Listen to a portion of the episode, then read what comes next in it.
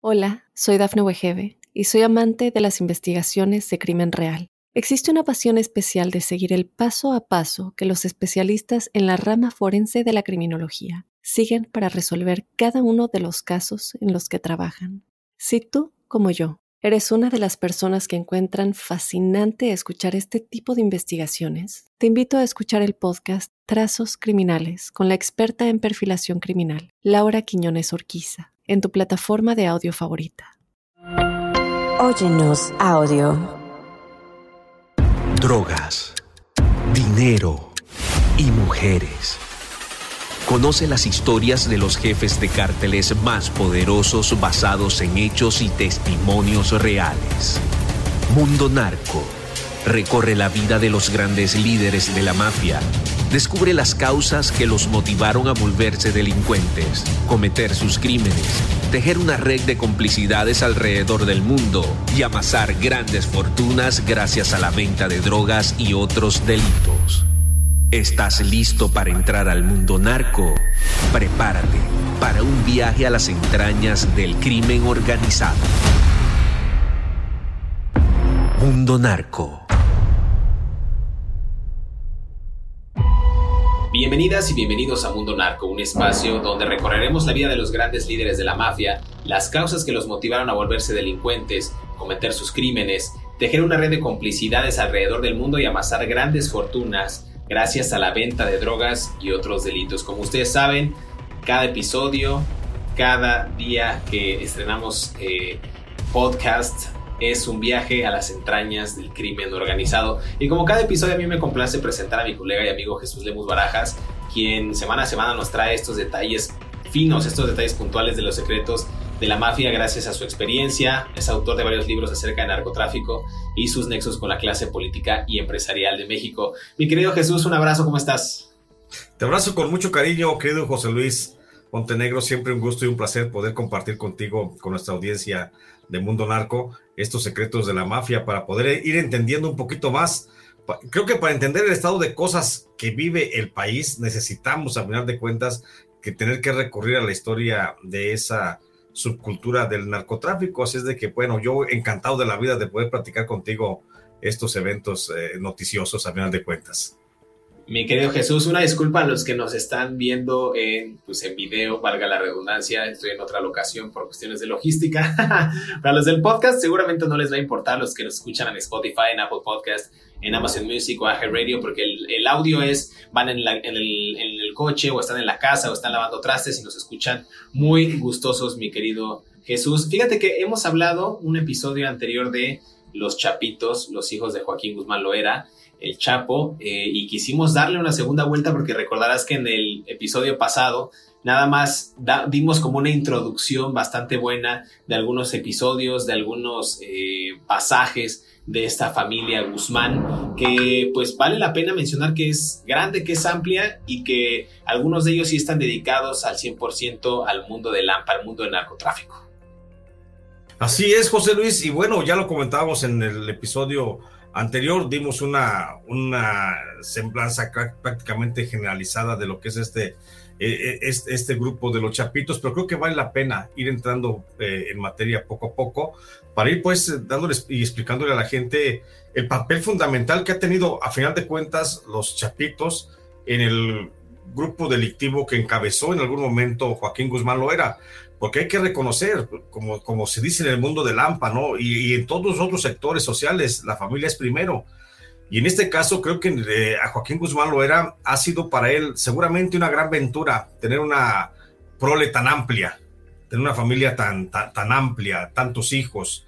Eh, pero también creo que eso ha sido su desventaja y ese fue parte de que se cayera el imperio. Si no hubiera sido porque el Chapo Guzmán en algún momento se vio cooptado en el mundo de la criminalidad, peleando con algunos de sus enemigos, pero teniendo siempre que llevar y que cuidar a, los hijos.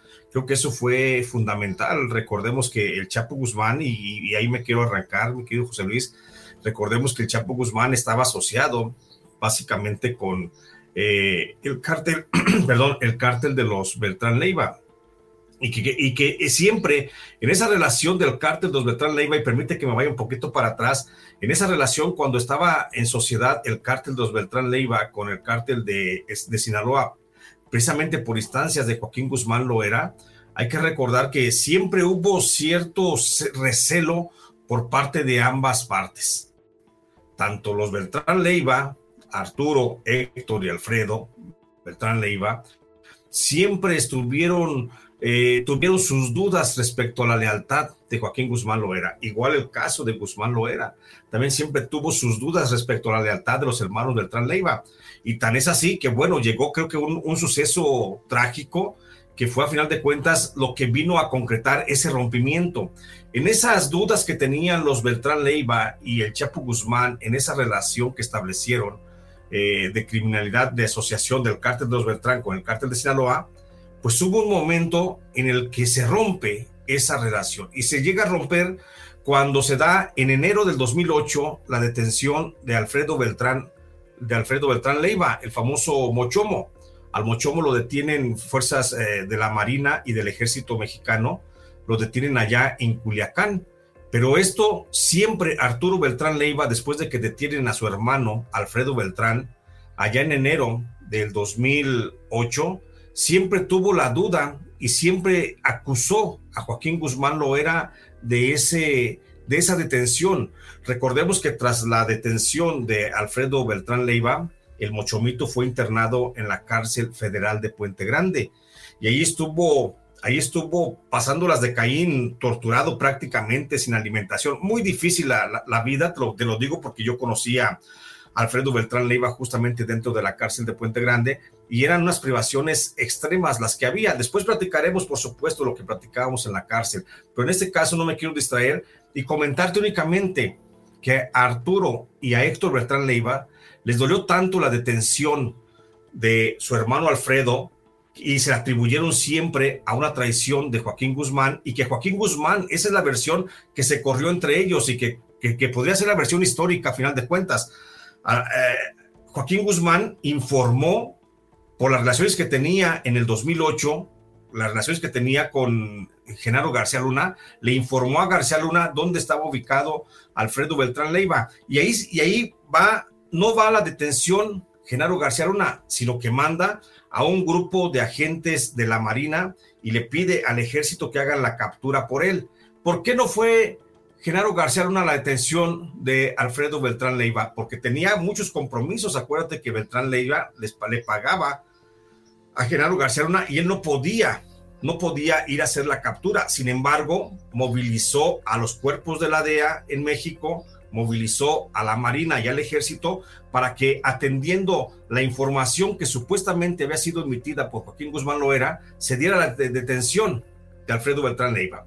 La detención se dio, supimos, bueno, como marca la historia, eh, Alfredo Beltrán fue llevado a la cárcel de Puente Grande. Y esto es a lo que quiero llegar, que en ese momento Arturo y Héctor Beltrán Leiva juraron venganza sobre la familia de Joaquín Guzmán Loera y le mandaron decir a Joaquín Guzmán Loera que no iban a ir ni siquiera por él, que no iban a hacer nada contra él, que ellos sabían, que los, que los eh, Beltrán Leiva sabían que la detención de Alfredo había sido por culpa de una filtración de Joaquín Guzmán y que no iban a ir por él, sino que iba a ir por alguno de sus muchos hijos. Y eso fue lo que justamente a Joaquín Guzmán lo comenzó a mantener como en un estado de inquietud.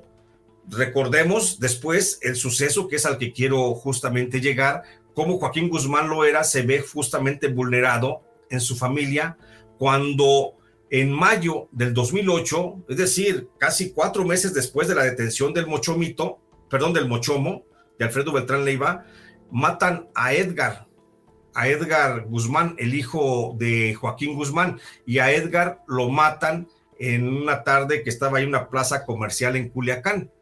Hasta donde se sabe, hay, hay actores señalados de ese asesinato, pero también se sabe que en ese homicidio del hijo de Joaquín Guzmán, lo era, del homicidio de Edgar, eh, participaron elementos de la Policía Federal Preventiva, es decir, fue Genaro García Luna el que puso a disposición de Arturo y de Héctor Beltrán Leiva un comando de sicarios de la Policía Judicial, perdón, de la Policía Federal Preventiva de entonces para que ni siquiera hubiera la mínima sospecha de que el asesinato corría por cuenta de los Beltrán Leiva. Y ahí es donde se va a romper esa, relación, mi querido eh, José Luis, ahí es donde se va a romper esa relación y va a permitir que de alguna forma el, eh, el, el, cártel de Guzmán Loera, del Chapo Guzmán o los Mochomitos, quede tan vulnerado porque ahí comenzó a entender Joaquín Guzmán de qué eran capaces sus enemigos.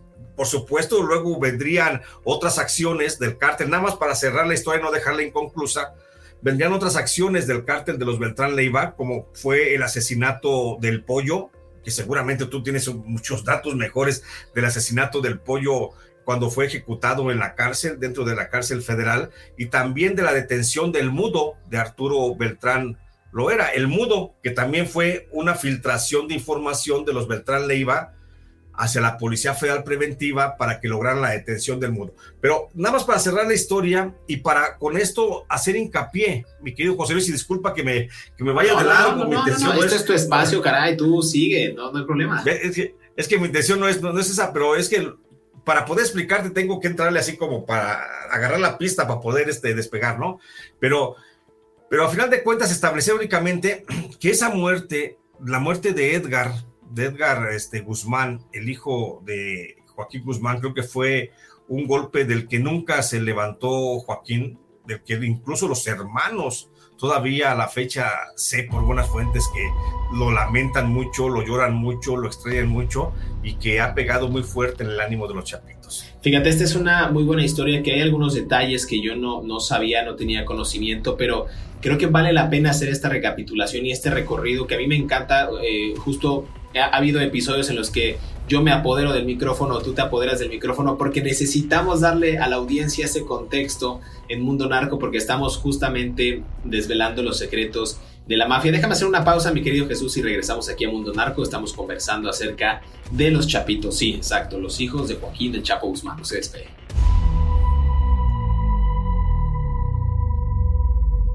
Hola, soy Dafne Wegebe y soy amante de las investigaciones de crimen real. Existe una pasión especial de seguir el paso a paso que los especialistas en la rama forense de la criminología siguen para resolver cada uno de los casos en los que trabajan.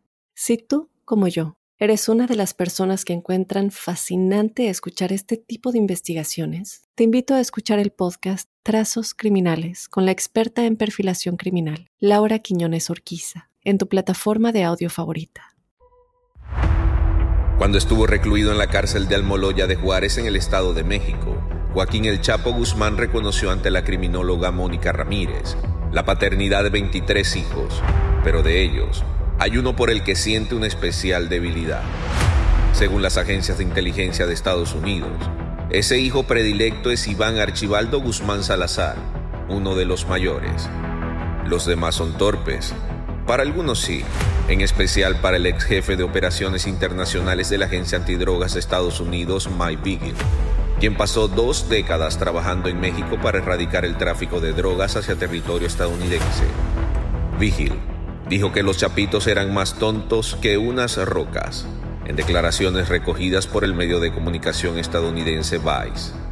Los hijos del Chapo, de acuerdo con el diario El Universal, tienen una reputación de jóvenes impetuosos, excesivamente violentos y sin grandes habilidades estratégicas como las de su padre, de las que Jack advertía Vigil desde el asesinato de Enrique Kiki Camarena y que confirmó cuando en 1993 el huyó en el aeropuerto de Guadalajara, en el que murió el cardenal Juan Jesús Posadas Ocampos en el que también se vieron involucrados sus acérrimos rivales los Arellano Félix. A pesar de ello, la agencia antidrogas ofrece recompensas de hasta 5 millones de dólares por persona por información que conduzca al arresto y o procesamiento de los hijos del Chapo Guzmán. En mayo del 2022, la misma dependencia lanzó diversas imágenes de los hijos del ex capo sinaloense, con información detallada para capturar los aprendices de mafiosos que en muy poco tiempo se convirtieron en los herederos del cartel de Sinaloa.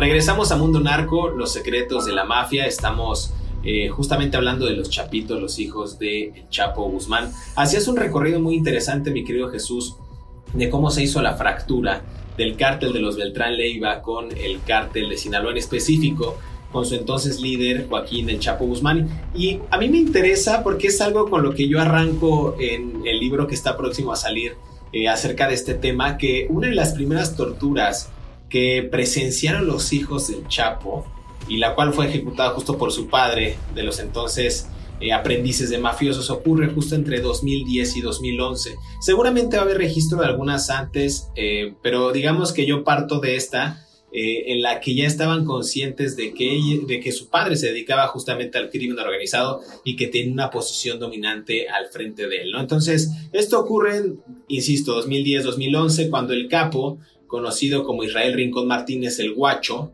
eh, intentó asesinar a Iván Archibaldo Guzmán. Esto ya había sido un año o quizás dos años después del asesinato de Edgar Guzmán López, el negro, el, uno de los hijos mayores del Chapo, quien presuntamente esto es lo que dicen, habría sido artífice Iván Archibaldo del rompimiento entre el cártel de los Beltrán Leiva y el cártel de Sinaloa. Y esto viene a colación con lo que dices que no es para nada fortuito, es decir, que las organizaciones decían que los hijos del Chapo iban a cobrarse, que, ellos iban a cobrar venganza a través de los hijos del Chapo, ¿no? Entonces, el guacho, recordemos que trabajaba directamente con Alfredo y con Arturo Beltrán Leiva y tenía una sola encomienda, no matar al Chapito. Esto es, digamos, otro avance de lo que tú comentabas eh, hay informantes inclusive de la, de la DEA que en su momento habían brindado detalles acerca de los vehículos en los que viajaba el hijo del Chapo. Y, e insisto, la encomienda era pues, causar la furia del cártel de Sinaloa en un intento que resultó fallido y resultó en la muerte de otro colaborador. En ese momento, eh, ese sujeto eh, lo identificaron como Marcial Fernández, hijo de Manuel Fernández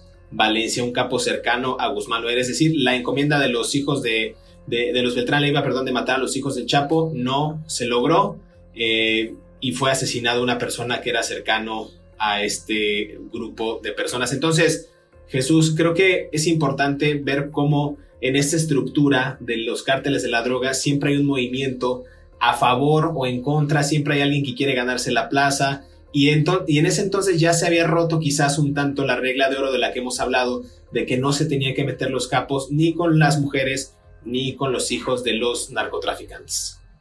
Así es, y como decíamos al principio de este, de este capítulo, eh, fue los hijos fueron el talón de Aquiles del propio Joaquín Guzmán, porque recordemos que Joaquín mientras estaba en la refriega, eh, tratando de reposicionar al cártel, y cuando estos muchachos, cuando Iván Archibaldo, Jesús Alfredo, Ovidio, Joaquín, estaban, pues eran todavía jóvenes, eran menos de 20 años, pues eran, fueron blanco muy codicioso de diversos grupos contrarios a Joaquín Guzmán. Hay que recordar que también en el cártel de los Zetas le pusieron precio a la cabeza, sobre todo de Iván Archibaldo y de Jesús Alfredo, y que los Arellano Félix también tenían la encomienda de ejecutar por lo menos a uno de, los hijos del Chapo Guzmán, y que hubo un momento en el que el ingeniero Fernando Arellano, del cártel de los Arellano Félix, el hijo de Enedina Arellano Félix, pues tuvo siempre bajo la mira la posibilidad de ejecutar a Ovidio, porque a final de cuentas en el mundo de la criminalidad no es desconocido que a lo mejor si pudiéramos establecer, y a lo mejor es, es difícil y meternos en terrenos de, en Honduras, eh, tratar de establecer quién es el hijo consentido y quién sería el heredero principal de Joaquín Guzmán, pero hasta donde se tiene entendido, el principal heredero de Guzmán lo era dentro de la delincuencia, era Ovidio. Y por esa razón, en algún momento, el cártel también de los Arellano Félix siempre puso precio a la cabeza de Ovidio. Lo mismo pasó con otro cártel que fue enemigo del Chapo Guzmán en un momento determinado, que fue el cártel de los, de los Caballeros Templarios. Cuando los Caballeros Templarios, luego de transitar de ser la familia michoacana, se convierten en Caballeros Templarios y que, y que terminaron aquella alianza que habían establecido con el Chapo Guzmán y cuando crearon el grupo de los Matacetas, también ellos pusieron precio a la cabeza de Ovidio Guzmán. Y entonces Ovidio Guzmán siempre ha estado también así como al asedio de esos, de, de, los enemigos del Chapo. Y te digo, creo que los, el único cártel que no ha tenido, bueno, los Arellano Félix, pues ya, perdón, los, los Beltrán Leva, bueno, tú ya también mencionabas que traían así como también su visión sobre uno de los hijos, pero creo que de los cárteles principales, los únicos que no han tenido, al menos no se les conoce, no se conoce públicamente que hayan este, establecido una cacería oficial sobre algunos de los hijos, pues estaríamos hablando solamente del cártel del Golfo y del cártel de Juárez, que serían los únicos acaso que podrían decir, decir no, no, le, no nos vamos a pelear con Joaquín y no nos interesa ir contra la vida de sus hijos. Porque hay que recordar que también en un momento determinado, eh, pues el cártel, el cártel Jalisco Nueva Generación, tuvo en su vida, y eso creo que va a ser motivo de un, de un siguiente capítulo, tuvo en su mano la vida de los hijos, de los dos, de, de, Jesús Alfredo y de Iván Archibaldo, cuando lo secuestró allá en el restaurante La Leche en en Puerto Vallarta, pero eso lo dejamos si quieres este, para más, más adelante. Ahorita nada más hacer hincapié en eso, mi querido José Luis, en el asunto de que los hijos de Chapo Guzmán siempre han sido objeto del deseo de algunos grupos narcotraficantes de crear o de perpetrar sus venganzas contra Joaquín Guzmán en la persona de sus hijos. Fíjate, me gustaría hacer, eh, me encanta el, tema del el bar La Leche en Puerto Vallarta, que lo podemos dejar más adelante, pero me, me gustaría ser explícito para que la gente entienda que cuando hablamos de narcotraficantes hablamos de personas sanguinarias, de personas que tienen un negocio, de personas que cuidan sus intereses y que como cualquier familia o como cualquier padre de familia daría lo que fuera por ver bien a sus hijos y por qué no los tocaran.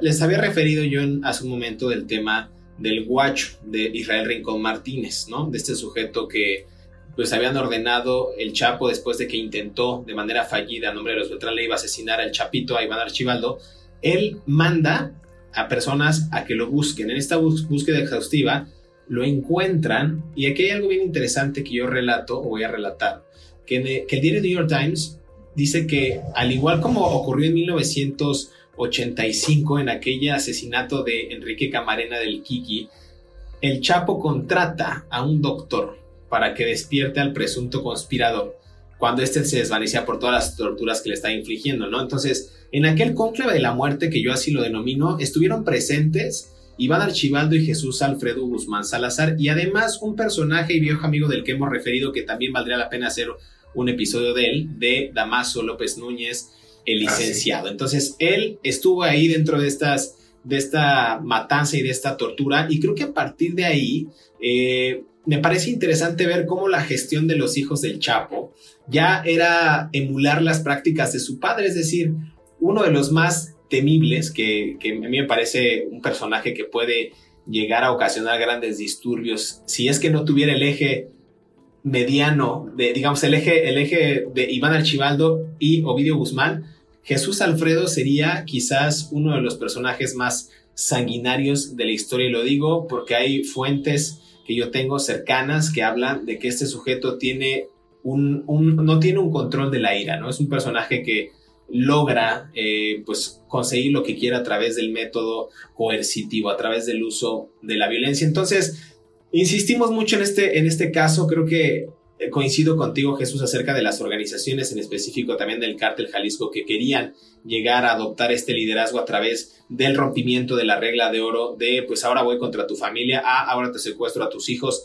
ah, y siempre a cambio de algo. O sea, las organizaciones siempre quieren algo a cambio. Los líderes están buscando ganar territorios y lo hacen a través de estos métodos. Eh, me parece que vamos en buena línea. Creo que, no sé si nos, te gustaría como que fuéramos ahondando en algún personaje en específico o... Pues fíjate, fíjate que sí estaría bien para darle, para darle también a, nuestro, a nuestra audiencia, darle también la posibilidad de, de, la reflexión. Yo creo que tú tocaste un tema bien importante eh, de Jesús Alfredo que no tiene control de la ira y que así lo, lo refieren algunos documentos internos, bueno, del Centro Nacional de Investigación. En aquel tiempo, el, el CISEN, desde el ya se habla de, un Jesús Alfredo sin control de la, ira, pero también con un freno poderoso, porque Jesús Alfredo ve en Iván Archibaldo al padre ausente.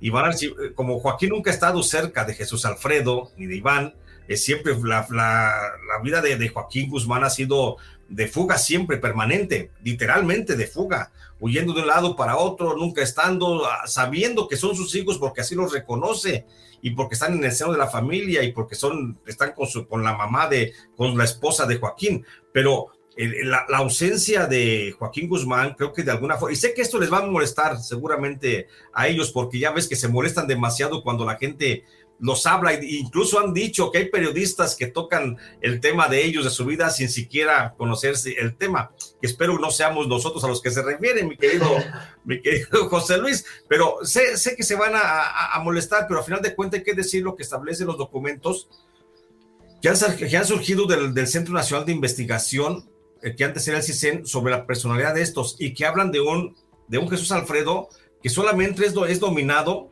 por Iván Archibaldo, porque Iván Archibaldo es el que Jesús Alfredo asume como una figura paterna y es el único que lo puede meter en control. Sin Iván Archibaldo, Jesús Alfredo es una máquina de matar. Es una, es, es, es, un, es una persona que no tiene control eh, sobre sus emociones, sobre sus actos, sobre todo sobre su violencia y puede ser uno de los, de los mm, peores de los peores este, criminales en México o más sanguinarios, podríamos decirlo, precisamente por esa ausencia del padre que siempre le ha, le ha resaltado en él. Aunque también discreto, discretos los dos, pero creo que la guía siempre ha sido Iván Archibaldo, como dices, eh, al ser mayor, ya tirándole a los 40, si no es que tiene por ahí 40, 41 años, es un personaje que ya ha vivido, que también ha estado en prisión, eh, hablaremos de ello en, en el siguiente bloque si quieres, y es un personaje que ha sabido mediar tanto las niñerías e infantilerías de Ovidio Guzmán López de comprarse drones, de salir a la calle a camionetas, de hacer fiestas con prominentes figuras del mundo del espectáculo y deportistas en su rancho donde lo capturaron en Jesús María, a también controlar los deseos de ira y de venganza de Jesús Alfredo. Entonces es una mezcla interesante porque es como si Iván Archibaldo estuviera en el centro del yin y el yang, ¿no? Del bien y el mal, entre comillas. Pero bueno, mi querido Jesús, déjame hacer una pausa aquí en Mundo Narco y regresamos para seguir desvelando algunos secretos de la mafia. No se despegue.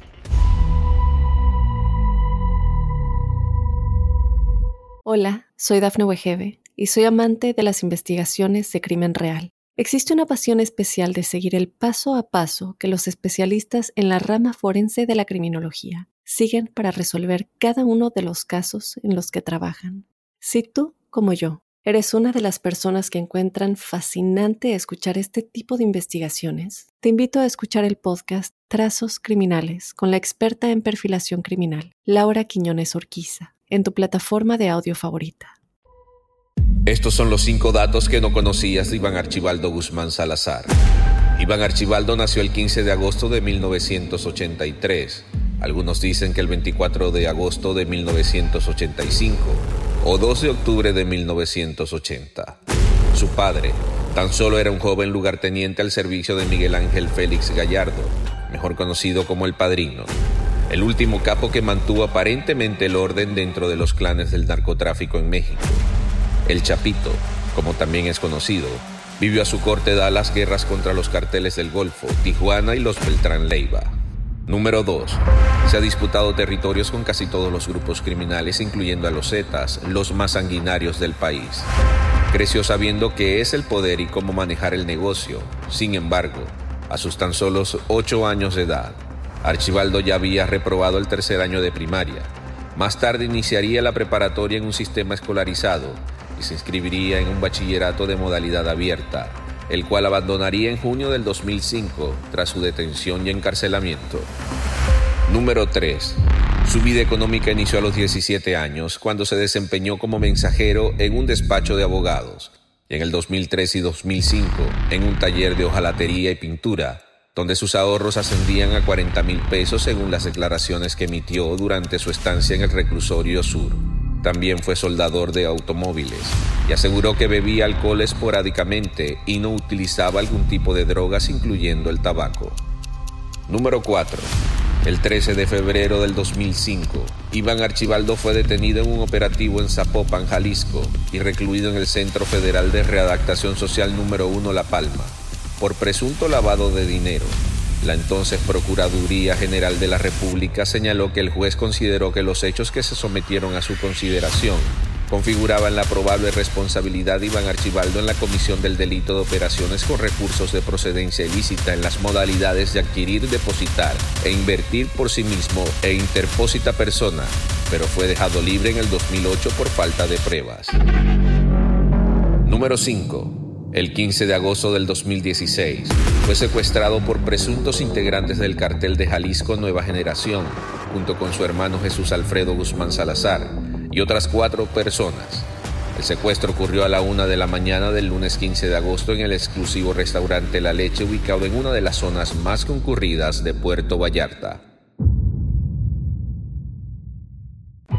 Regresamos a Mundo Narco, los secretos de la mafia. Mi querido Jesús, un episodio con buenos matices, un episodio que estamos tratando de desvelar y de entender cómo se mueven estos jóvenes. Yo en 2015 escribí un libro que se llama Narco Juniors, los herederos del poder criminal, y desde entonces, haciendo uso de las redes sociales, ellos también que están inmersos en este mundo digital, pues eh, traté de, de hallar ciertas características de estos personajes que interactuaban con otras cuentas con ciertas características, ¿no? Sus cuentas estaban geolocalizadas en tiempo real, inclusive eh, mandaban mensajes cifrados, es decir, claves a través de las cuales o hacían cargamentos o realizaban fiestas o se reunían en ciertos puntos de la sierra sinaloense, duranguense y de Chihuahua también. Entonces creo que ahí con el uso de estos métodos pude conocer eh, cómo se movían, cuáles eran sus gustos, sus motivaciones, años después me adentraría más entrevistando a uno de sus, a, varios de sus hijos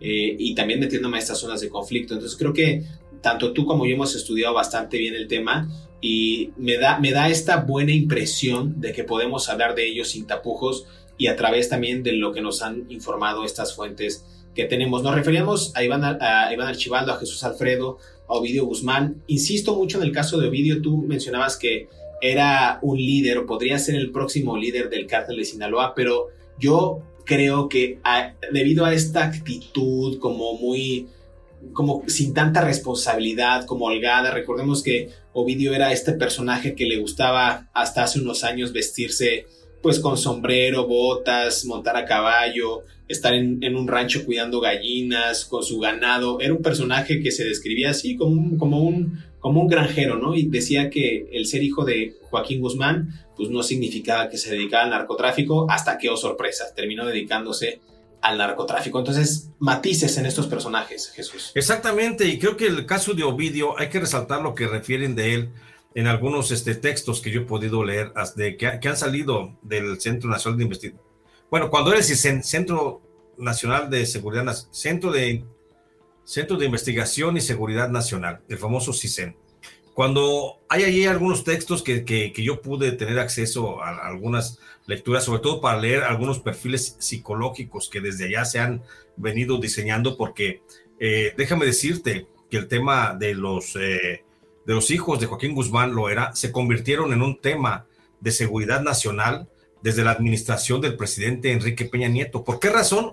Todavía no lo alcanzo yo a entender. Seguramente se debe a que el general Salvador Cienfuegos Cepeda, como estaba muy relacionado y le daba protección al cártel de Francisco Patrón Sánchez, al cártel del H3, y este Patrón Sánchez trabajaba muy cercano con Damaso López Núñez y Damaso López Serrano. Entonces pienso que de ahí le nació la, la, la, la idea al general Salvador Cienfuegos eh, de conocer quiénes eran los hijos de Chapo Guzmán. Incluso hay una, hay una, hay una instrucción presidencial para establecer por parte del CISEN un perfil psicocriminal, así le llaman en el texto, psicocriminal, que sería un perfil criminológico, a final de cuentas, de los hijos de Ovidio, perdón, de los hijos de Joaquín Guzmán. Y ahí se comienzan a bosquejar. Mira, es tanta la preponderancia que se le da a los a los perfiles de los cuatro hijos principales de Joaquín Guzmán, me refiero a Joaquín, a Joaquín, a Ovidio, a Jesús Alfredo y a Iván Archibaldo,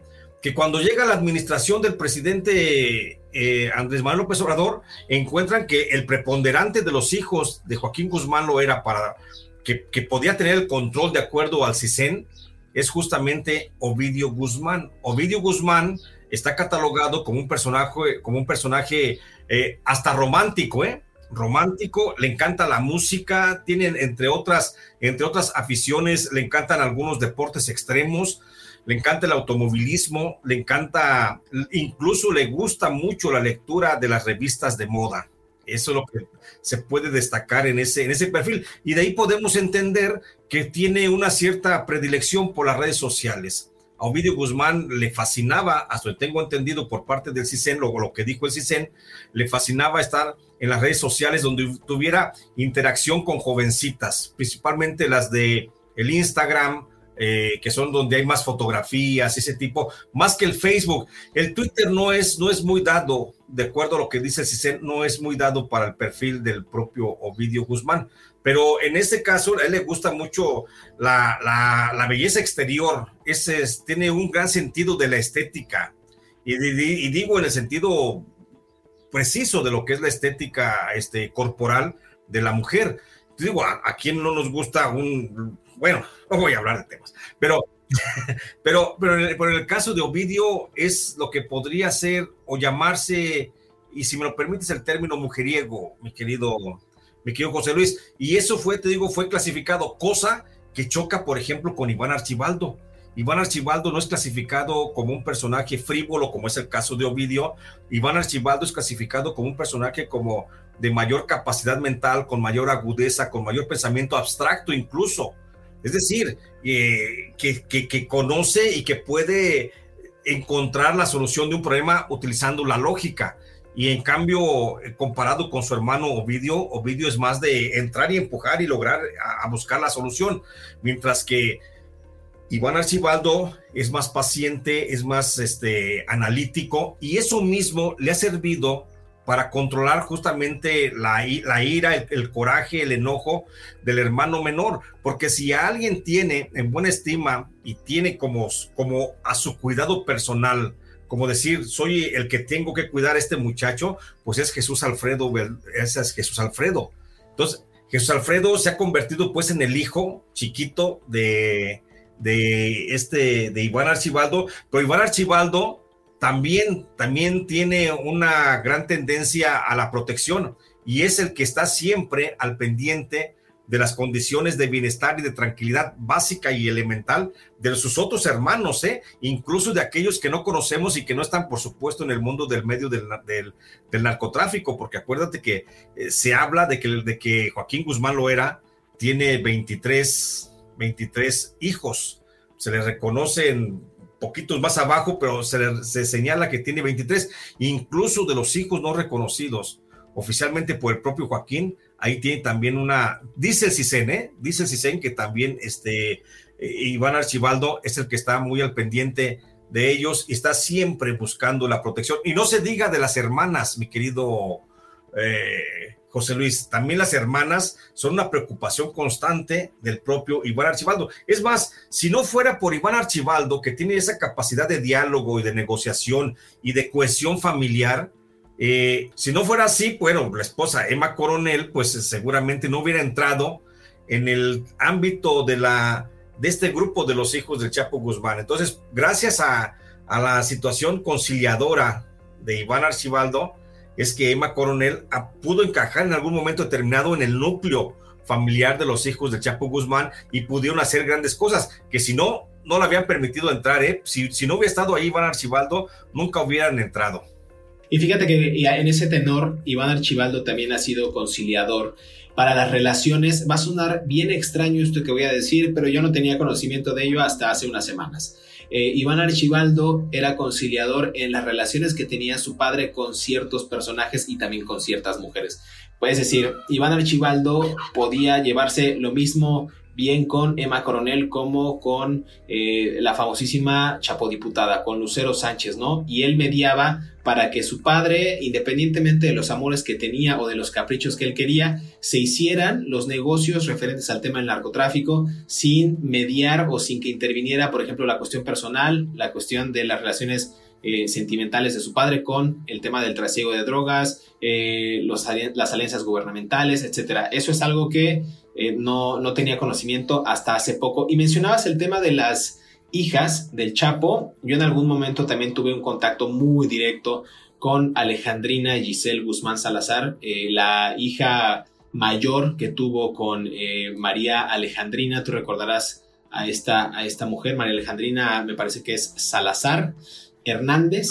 Ajá. Entonces, eh, por ejemplo, ella no se ha dedicado al tema del narcotráfico. A mí me parece un tanto extraño que no se dedica al tema del narcotráfico, pero sí se dedica al tema del narcotráfico. Durante muchos años explotó la marca El Chapo, con la cual usando la imagen de su padre, a eso me refiero, haciendo quizás una especie de apología del delito, eh, fabricó gorras, eh, cinturones piteados o en hilo de plata, eh, sudaderas que llevaban el nombre de su padre o el número 701 que le otorgó la revista Forbes, pues para crear insignias o algunos elementos que distinguieran, ¿no? A la par de ello, también uno de sus hermanos, César Guzmán eh, Salazar, es otro personaje que no se dedica para nada al tema del narcotráfico y también operan u, operaban hasta hace unos años negocios de laboratorios en Culiacán para pues tener insumos, análisis clínicos, laboratorios, etcétera. Ellos se dedicaban a eso en gran parte. Y por ahí tengo unos datitos que próximamente saldrán que se dedicaban también a despachos jurídicos, ¿no? A cuestiones de asesoría legal, curiosamente y de manera contradictoria. Entonces, algunos de los hijos del Chapo también han incursionado en otras áreas que es totalmente legítimo, quizás ellos quieran limpiar su imagen o alejarse un tanto de las actividades de su padre, pero eh, digamos que para mí es raro que en algún momento si explotes la marca de tu padre con la imagen de o empieces a hacer negocios pues quizás un tanto ya manchado por el legado que te dio padre, pero bueno, es totalmente legítimo, mi querido Jesús. Se nos está acabando el tiempo, pero no sé si quieras agregar un comentario y pues en el próximo episodio pues ya... Pues nada, nada, pues es pues, eh, emocionante hablar de, estos personajes porque eh, nos hacen este, dimensionar justamente el aspecto de la terrenalidad de estos grupos. O sea, no son tan no están allá hasta arriba, también son seres humanos, pisan el suelo y también tienen sus, defectos, también obviamente sus virtudes, pero sí, nada más este esperar, esperar el siguiente capítulo para platicar justamente de un suceso muy importante en la vida de estos, los hijos del Chapo Guzmán. Fíjate, yo como reflexión eh, en el libro que, te, que les comento que, que, publiqué en 2015, yo decía al final, de, al principio del libro, eh, que ellos van a fiestas en Las Vegas, asisten a carreras de caballos, hacen fiestas en Los Cabos, y decía yo, están en tu, en tu calle, en tu municipio, en tu colonia, en tu estado, quizás no te los han presentado, ¿no? Sus padres son dueños del negocio y ellos son los herederos del poder criminal. Entonces creo que es parte de esta fotografía, de esta instantánea, de sujetos que pueden estar en verdad al lado de uno. A, unos, a unos metros de aquí yo tengo una plaza comercial muy famosa en Paseo de la Reforma 222 en la cual muchos narcotraficantes se han tomado fotografías. Entonces quizás usted en algún momento pasó cerca de esa plaza y se topó a un sujeto que iba bien vestido y no sabía que era primo de Iván Archibaldo o era eh, Damaso López Serrano, el mini licenciado. Entonces, hay momentos en la vida en que esto tiene una cotidianidad y que no, no es algo del otro mundo, son personas que conviven en todos los ámbitos y en todos los sectores con nosotros. No por ello es normal, pero nada más para que sepan que es parte de la vida cotidiana. Mi querido Jesús, te mando un gran abrazo. Quiero este, que nos compartas, por favor, tus redes sociales donde te pueden localizar para que te sigan y estén en contacto contigo y tus cuestiones periodísticas. Bueno, pues yo estoy en redes sociales, estoy en el Facebook como Jesús Lemos Barajas, estoy en Twitter como arroba Lemos Barajas, ya entré también al TikTok y ya por ahí estoy esperando nada más cumplir con la cuota de mil suscriptores para poder hacer transmisiones también en vivo y me encuentran en, TikTok como Jesús Lemos Barajas también, estoy, transmito todos los días a través de mi canal de YouTube, eh, J. Jesús Lemos y ahí estoy todos los días haciendo información general y me encuentran en cualquier librería, he escrito a la fecha 12 libros, que tienen que ver con corrupción, narcotráfico, eh, despojo territorial, derechos humanos, pero principalmente siempre señalando el desgobierno en el país. Y bueno, también aquí agradecerte a ti, mi querido José Luis y a Mundo Narco, esta posibilidad que me dan para platicar con tu audiencia. Te mando un gran abrazo, Jesús. A mí me pueden encontrar en todas las redes sociales, incluida esta nueva red social Threads, que se está volviendo muy popular y que seguramente destronará a Twitter, en todas las redes como Montenegro J. Luis, descargar tanto los libros de Jesús Lemus Barajas como eh, los míos, ya van a ser varios eh, en todas las plataformas digitales. Eh, por favor, no olviden suscribirse, compartir este episodio con, pues, con su gente, con la gente que guste de estos temas del crimen organizado. Nos, nos ayudaría mucho que nos rankearan en, en las plataformas, en Spotify, en Apple Podcast, en Amazon Music y en iHeartRadio. Muchas gracias. Nos escuchamos en el próximo episodio de Mundo Narco.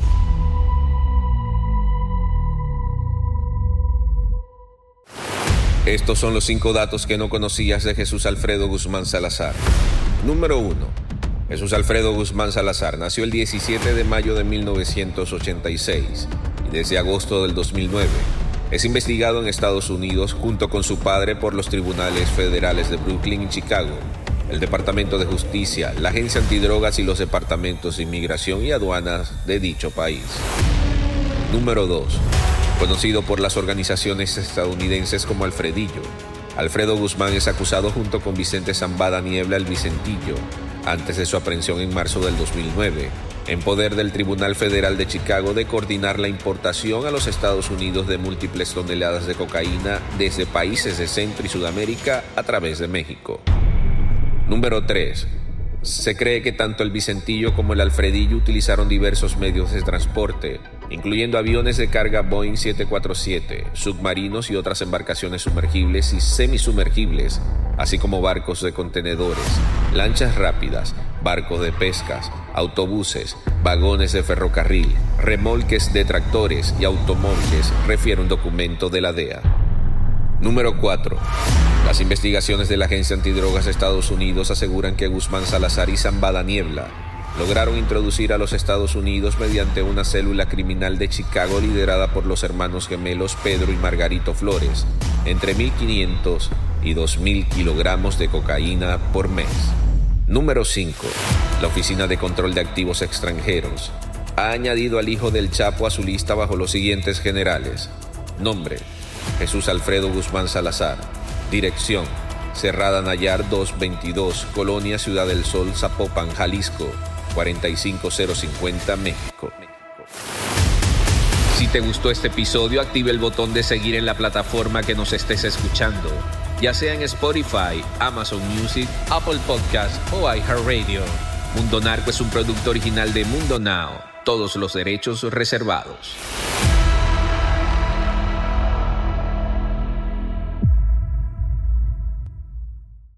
Hola, soy Dafne Wegebe y soy amante de las investigaciones de crimen real. Existe una pasión especial de seguir el paso a paso que los especialistas en la rama forense de la criminología siguen para resolver cada uno de los casos en los que trabajan. Si tú, como yo, eres una de las personas que encuentran fascinante escuchar este tipo de investigaciones, te invito a escuchar el podcast Trazos Criminales con la experta en perfilación criminal, Laura Quiñones Orquiza en tu plataforma de audio favorita.